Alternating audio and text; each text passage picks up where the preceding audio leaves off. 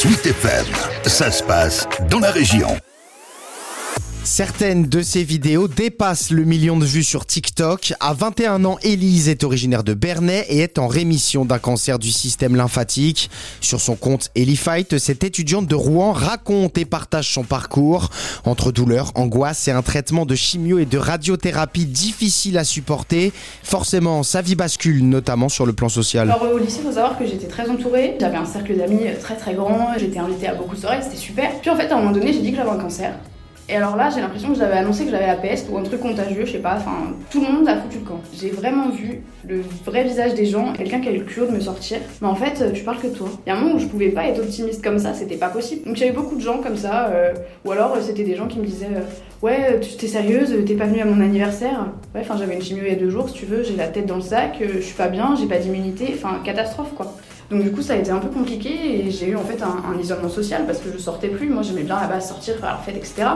Là, c'était pas possible. Enfin, j'avais une immunité qui était super basse. J'avais plus de potes, donc j'allais pas aller faire la fête toute seule. Et puis en plus de ça, euh, bah, tous les gens euh, sur qui je pensais pouvoir compter, bah, au final, avaient disparu. Quoi. Élise et ses témoignages, conseils ou coups de gueule est à retrouver sur TikTok, Ellie-du-bas fight ou sur Instagram, Ellie.fight, où la Normande souhaite échanger avec d'autres jeunes qui peuvent parfois se sentir seuls face à la maladie. Quand j'étais malade, j'étais à Becquerel, j'étais qu'avec des personnes qui étaient âgées de 30 à 80 ans, donc j'avais pas de problème avec eux, mais c'est pas hyper rassurant de se dire bah on est seul, on est jeune, et en fait on voit pas de jeunes, on, est tout seul.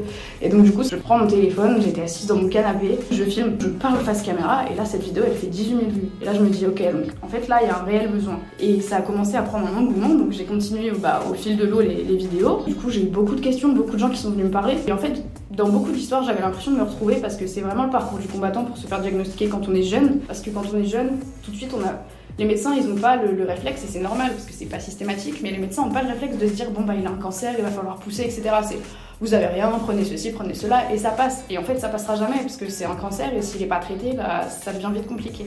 Donc c'est vrai que c'est hyper important pour moi de bah, partager mon expérience et ce que je veux vraiment promouvoir, c'est l'accessibilité et le fait de pouvoir répondre aux interrogations de chacun et les aider à ma, à ma manière, comme moi j'aurais aimé qu'on m'aide à l'époque où je ne trouvais pas les ressources dont j'avais besoin. Aujourd'hui en rémission, Élise a repris ses études à la Normandie Web School et est à la recherche d'une alternance en communication digitale.